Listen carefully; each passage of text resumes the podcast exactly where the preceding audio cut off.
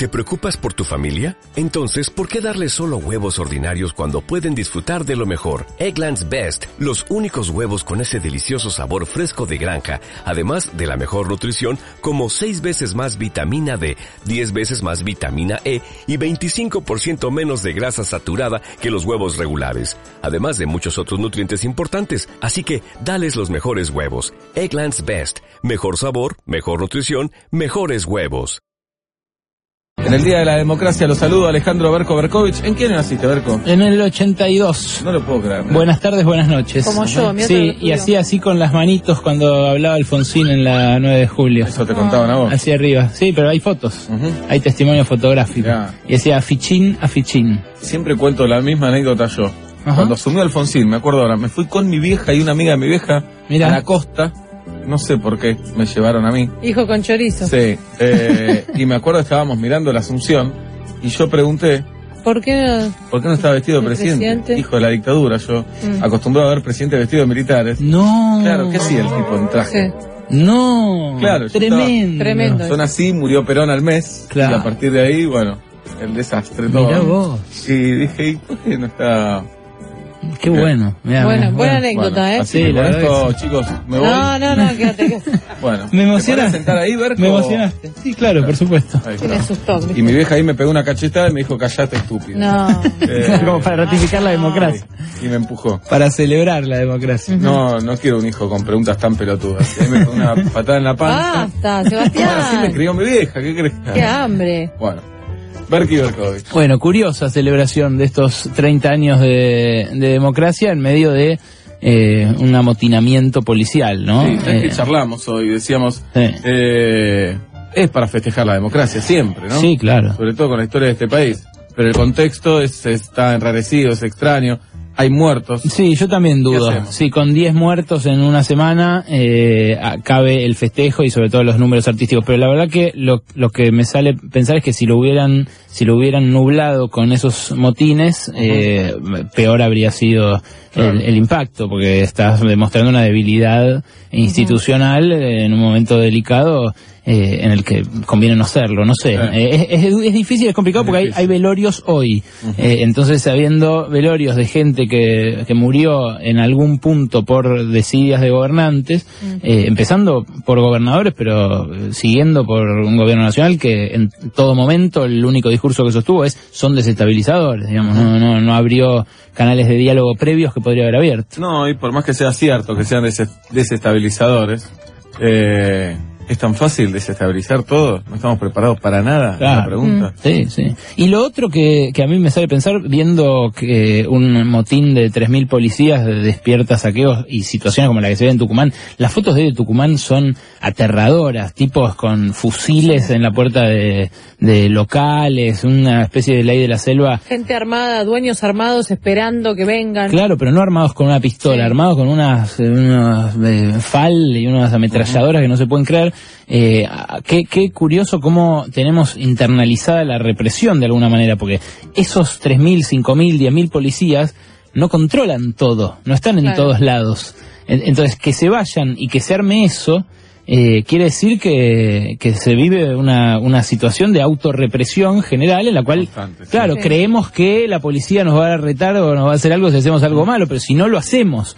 Entonces, como sociedad, eso a mí me, me resulta también absolutamente trágico. Sí, Y también tenemos naturalizado, lamentablemente, el tema de las muertes, Berco. Mm. y sí. Eh, no Bueno. creo que haya gran revuelo. El discurso de Cristina de recién me parece que eh, fue lucio en algunos puntos y me parece que dejó que desear en eso, en no haber nombrado, por ejemplo, a los muertos, Eh, no haber hecho mención, digamos, insistió en la idea de que son desestabilizadores, eh, que está todo armado.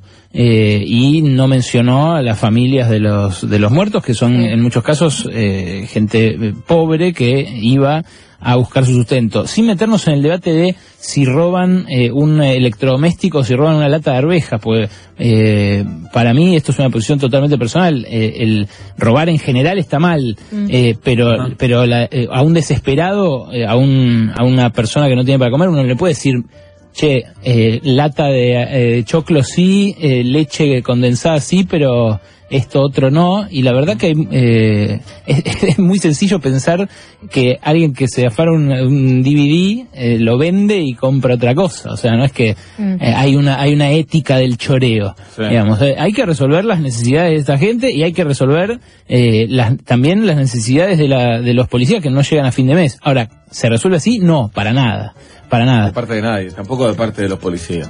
Para nada, para nada, especialmente de parte de los policías. Mira, te traje eh, los Es aumentos. una extorsión también. Es una extorsión, sí, por supuesto. Porque fíjate vos estos aumentos. Mirá los aumentos que negociaron Buenos Aires, Córdoba y Neuquén, por darte tres casos nada más. Pero para aclaremos algo. Eh, el sueldo que tienen es bajísimo. sí. eh, con la inflación eh, es más bajo aún todavía. Sí, sí. Pero son policías. Son No es policías. lo mismo que paren los operadores de una fábrica. No Exacto, exacto. Y que claro. no tiene sindicato.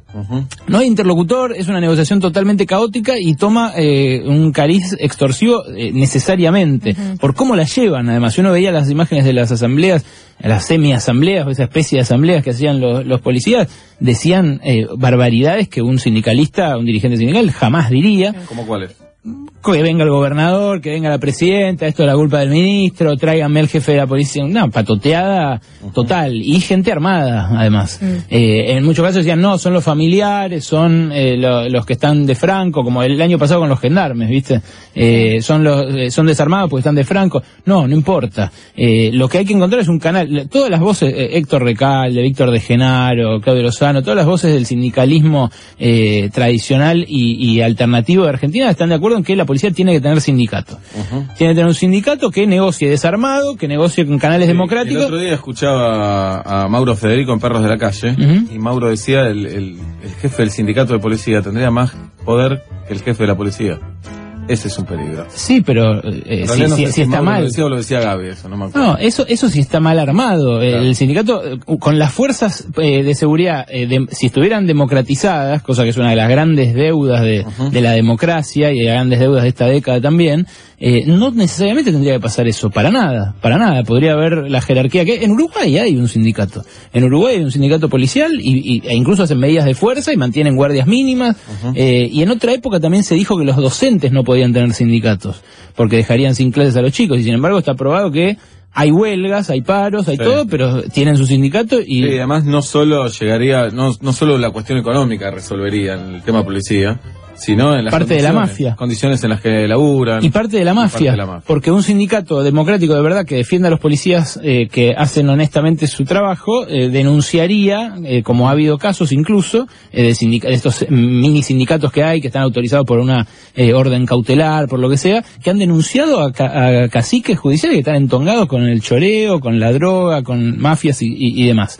Es cierto que los básicos son bajos, los de la policía, pero también es cierto que los aumentos que se pactaron por estas horas son algo de verdad sin comparación, sin punto de comparación. Eh, fíjate vos, por ejemplo, en lo que pasó en la provincia de Buenos Aires. Scioli les dio de un plumazo un 91% de aumento. Eh, unilateralmente y por decreto. En Córdoba, eh, a la policía le dieron un 60% al salario promedio. Pasaron de 5 a 8 lucas así, de la nada.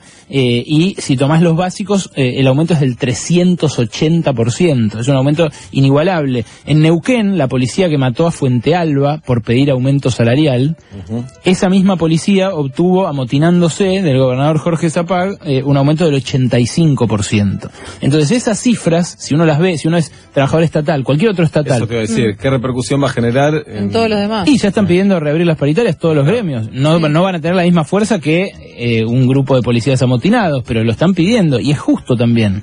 Porque en Buenos Aires eh, el aumento docente del 24% lo tuvieron que pelear tres meses. Y con huelgas y con una pelea descomunal. Eh, el, de los 20 el del 22% de estatales también se lo dieron y estuvo por debajo de la inflación. Eh, en Córdoba, eh, que, que aumentaron, te decía, un 60% el promedio de los policías, a los docentes le subieron el 26 y a los estatales el 25. Y en Neuquén fue mucho menos, fue 22 y 24 respectivamente. Entonces, es cierto que hay básicos bajos, pero es cierto también que el poder político, frente a un, emo- a un amotinamiento de las fuerzas que en muchos casos usa para reprimir a todos los demás trabajadores, ante eso cede. Ante eso cede. Y cede, me parece, peligrosamente. Porque hoy, eh, Capitanich, el jefe de gabinete, decía, eh, no, no es esto con plata, viste que hubo una conferencia de prensa con De la Sota. De la Sota. Curioso también. eh, Capitanilla está dando unas- unos gestos eh, que hasta ahora el kirchnerismo no daba. Bueno, hoy el discurso de la presidenta, no pude estar atento en un 100%, pero vea la, las frases que destacaban los portales y los noticieros, también conciliador en varias partes. Sí, habló mucho, muy bien de Alfonsín, Ajá. por ejemplo, eh, pero te digo, en esa conferencia de El prensa, kirchnerismo y Alfonsín, el kirchnerismo siempre trató de acercarse al alfonsinismo, salvo la primera vez que habló Néstor en la ESMA, que lo ninguneó, sí, pero a partir de ahí, la Sí. estatua... o sea, el busto, claro, Sí. sí. Eh, ahí, Justo que no se parecen nada, ¿no? Que no se Que parecen claro. No, no, no. sí, sí. Creo que hayan rajado. Se Creo que lo parece hayan más. rajado al tipo que lo- Sí. Bueno, pero te decía, en esa conferencia con, de la Sota, Capitanís dijo, esto no es con guita del eh, Estado Nacional, es con plata de las provincias. Yo te digo, eh, acá, y, y habiendo mirado todos los números, eso es imposible. Es imposible que las provincias hagan frente a los aumentos que le dieron bajo extorsión a las policías eh, en los acuerdos que están firmando. Ahora está cerrando Santa Fe, eh, cerró Entre Ríos también, Urribarri, ultra kirchnerista, eh, cerró Córdoba, cerró Neuquén, también afín al gobierno nacional. En todos esos casos no tienen guita para aumentarle a los policías un 80, 90% como le acordaron aumentar. Así que eso va a venir en la forma de o nuevos impuestos a las provincias de, a esas provincias o de asistencia del Estado Nacional. Eh, y no casualmente son las provincias donde menos se gasta en seguridad por habitante las que tuvieron los primeros estallidos. Eh, si, vos haces un ranking de las provincias, cuánto gastan por habitante en seguridad, vos tenés eh, a, a Buenos Aires en el puesto número 14, eh, tenés a eh, Entre Ríos en el puesto 10, a Córdoba en el 9, a Santa Fe en el 11.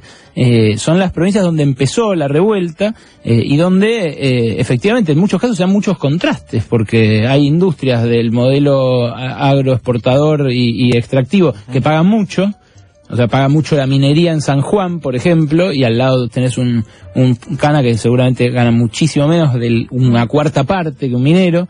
Tenés los petroleros en, en Neuquén, que ganan 30 lucas y el cana gana 7.